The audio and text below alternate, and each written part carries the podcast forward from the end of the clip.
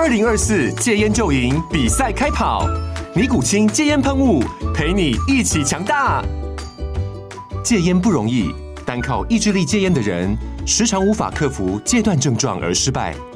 尼古清戒烟喷雾将是你的神队友，简单一喷，药品急速释放，立即缓解七大戒断症状，不限场合提高戒烟成功率。除了尼古清神队友，你还可以寻求专业医疗人员协助，一起迈向戒烟成功之路。尼古清戒烟喷雾，用科学方法戒烟，请咨询全台各大药局及戒烟门诊。本广告由尼古清戒烟喷雾、卫部药书字第零二七八三五号提供。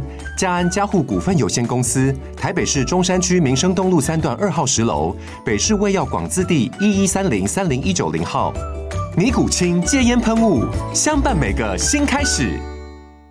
山东巡抚朱大典筹集了三个月的粮食，准备在登州城外过年。到了登州，他就后悔了，不用三个月，三天就行。孔有德到底还是文化低，对于登州城的技术含量完全无知。听说明军到来，跟耿仲明一商量。认为，如果要是龟缩城内太过认怂，索性出城迎战，以示顽抗到底的决心。这个决心只维持了一天。率军出城作战的是跟孔有德共同叛乱的李九成。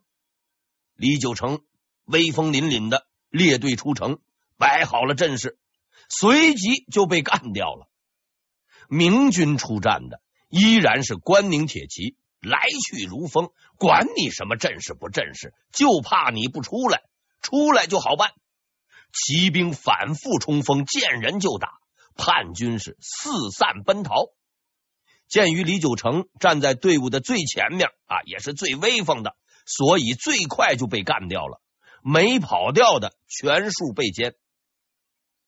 此时城里的叛军还有上万人。但孔有德明显对手下缺乏信心。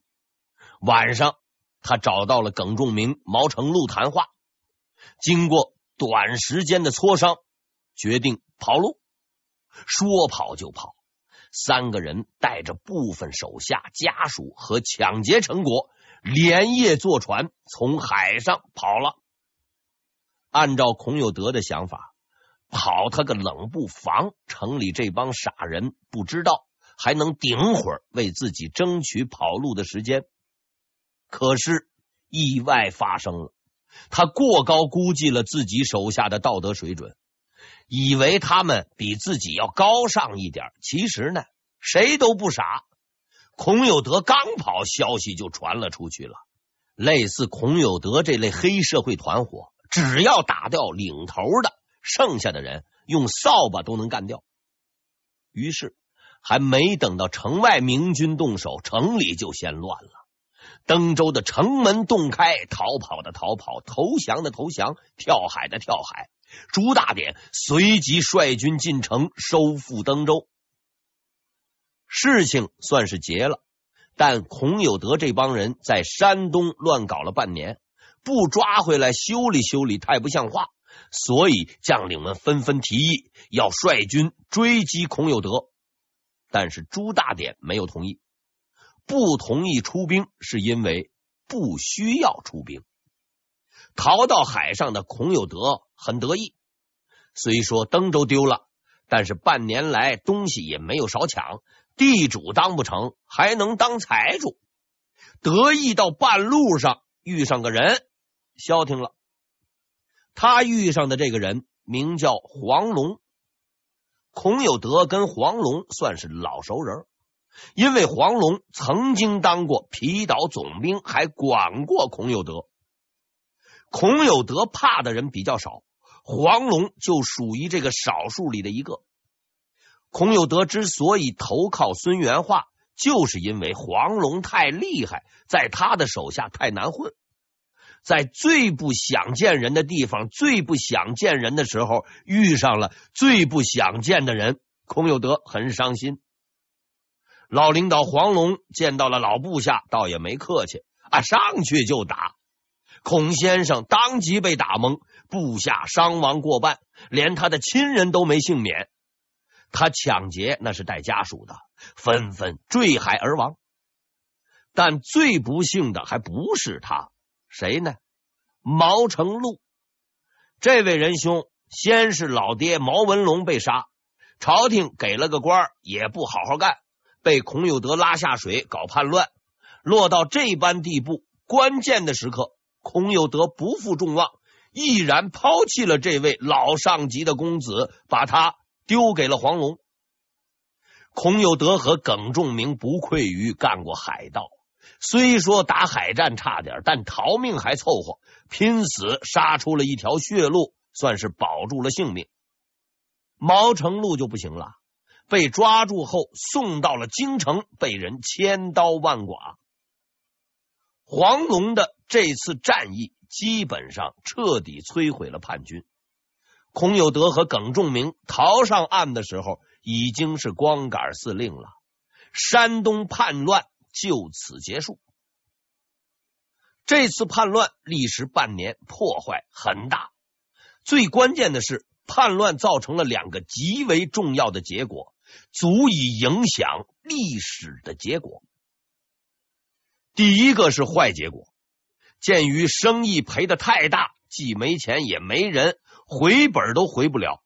孔有德、耿仲明经过短时间的思想斗争，决定去当汉奸，投靠皇太极。这两个人曾在孙元化手下混过，对火炮技术比较了解。他们不顾知识产权的保护条例。无私的把技术转让给了皇太极，从此火炮部队成为了后金的固定组成部分。虽说孔有德、耿仲明文化不高，学的不地道，造出来的大炮准头也差点，但好歹还是给弄出来了。更重要的是，由于他们辛苦折腾半年。弄回来的本钱，连同家属都被明军赶进海里喂了鱼，亏了老本，所以全心全意给后金打工，向明朝复仇。一年后，他们找到了复仇的机会。除锦州、宁远外，明朝在关外的重要据点大都是海岛，这些海岛有重兵驻守。时不时出来打个游击，是后金的心腹大患。其中实力最强的守岛人叫做尚可喜。之前我说过，孔有德、耿仲明、尚可喜是山东老乡，且全都是挖矿的。现在孔有德决定改行挖人，劝降尚可喜。一边是国家利益、民族大义。一边是老乡老同事，尚可喜毫不为难的做出了抉择：当汉奸，当英雄很累，当汉奸很轻松吗？第二个是好结果。经过这件事儿，崇祯清楚的认识到，关内的军队是很废物的，关外的军队是很强的，所以有什么麻烦事。都可以找关外军队解决，比如说打农民军。山东的叛乱是个麻烦事，但要看跟谁比。要是跟西北比，就不算个事儿。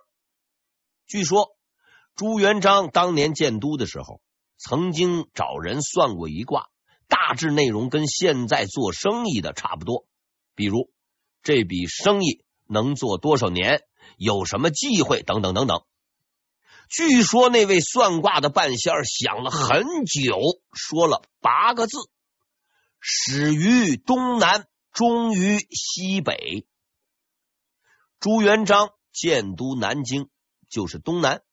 按照这句话的指示，最后收拾他的人是从西北过来的。这句话看起来很玄，实际上倒未必。这位半仙儿懂不懂算卦我不知道，但他肯定是懂历史的。自古以来，中原政权完蛋，自己把自己折腾死的除外，大多数都是由于外来的什么匈奴啊、蒙古的侵略，他们呢又都在西北一带。但是就崇祯而言，肯定是不信的，因为对明朝威胁最大的是后金，而后金的位置是东北，就算是被灭了，也是始于东南，终于东北。但事实告诉我们，算卦这种事儿有时候是很准的。西北很早就有人闹事儿了，原先并不大。最多呢，就是几十个人拿上几把菜刀抢个商铺，闹完后上山当匪，杀掉的最高官员也就是个知县。如果混得好，没准呢，将来还能招安当正规军。但是到了崇祯元年，这个事情给闹大了，整个陕西、甘肃一带民变四起，杀掉知县只能算是个起步价了。个别的地方还干掉了巡抚，而且杀完抢完且不散伙，经常到处流窜，到哪儿抢哪儿。这种团伙，史书上称之为流贼。流贼的特点是四处跑，抢完就走，打一枪换一个地方，组织性不强。昨天抢完，今天就走，可以；昨天被抢。今天加入抢别人也可以，成员的流动性很大，但都有固定领导团队。当时的西北类似这种团队有很多，优秀的团队管理者也很多，但久而久之，问题出现了。由于成员流动性太大，且没有固定办公场所，团伙成员文化又低，天天跟着混。时间长了，很难分清谁是谁。为了妥善解决这个问题，团队首领们想出了一个绝招，取外号。所以在崇祯元年，陕西巡抚呈交皇帝的报告上有如下称呼：飞天虎、飞山虎、混天王、王和尚、黑沙神。大红狼、小红狼、一丈青、上天龙、过天星啊，全都是外号。取这样的外号是很符合实际需要的。毕竟团队成员的文化比较低，你要是取个左将军、右都督之类的称号，他也不知道是个啥意思。而且这种外号大都是神魔鬼怪，叫起来是相当的威风。至于这上面提到的诸位神魔到底是谁？嘿，您呐别问我，我也不知道。因为该行当风险很大，而且从业者很多。要是运气不好，刚入行把外号取好就被干掉也很正常。而且许多外号由于过于响亮，使用率很高，经常是几个人共用一个外号。要搞清楚谁是谁，哎，实在是很难。无论叫什么，姓甚名谁，其实啊，这都无所谓。我说了这么多，只是要你知道，当时的西北局面已经是不可收拾。按照一般史书的说法，这种情况之所以出现，是因为明朝末年，朝廷腐败，经济萧条，贪官污吏、苛捐杂税数不胜数，民不聊生。于是许多老百姓便铤而走险。这种说法啊，就是传说中的套话，虽说不是废话，也差不多。因为事实并非如此，很多人并不知道。明朝末年的民间经济并没有萧条，比如说东南沿海经济真是没法再好，开生意做买卖相当红火，大家齐心协力，正在搞资本主义萌芽，萧什么条？赋税也没多少，以往两百多年，官田的赋税只有百分之十。民间地主的赋税最多也就收百分之二十，后来开征三饷也才到百分之四十。当然，各把地主恶霸除外。西北之所以涌出这么多英雄好汉，只是因为崇祯的运气不好，遇到了一件东西。中庸有云：“国之将兴，必有真祥；国之将亡，必有妖孽。”遇到妖孽倒也没什么，毕竟还有实体，实在不行找人灭了他。崇祯遇上的叫做灾荒。翻开史书，你会不禁感叹：崇祯的运气实在是太差了。崇祯元年，陕西旱灾；崇祯二年，陕西旱灾；崇祯三年，陕西旱灾。崇祯四年，陕西旱灾，灾荒之后没有粮食吃，就是饥荒；没有粮食吃，就吃人。对受灾的人而言，吃人那并不是童话。据说当时西北各地的小孩是不能四处乱跑的，如果没看住跑了出去，基本上就算没了。注意，不是失踪，是没了。失踪的意思是被拐卖了，没了的意思是被吃了。据说呀，当时还有人肉市场，具体干什么买卖，看名字就知道。我说了这么多，只想告诉你，这并不是童话，也不是神话，而是真话。既然有灾荒，朝廷为什么不赈灾呢？答案很简单，没钱。此前有个经济学家对我说，明朝灭亡的真正原因是没钱。我呢表示同意，财政赤字太多，挣的没有花的多，最后垮台。但是他呀看了看我说，我说的没钱。不是没有收入，是没钱。那这有什么区别吗？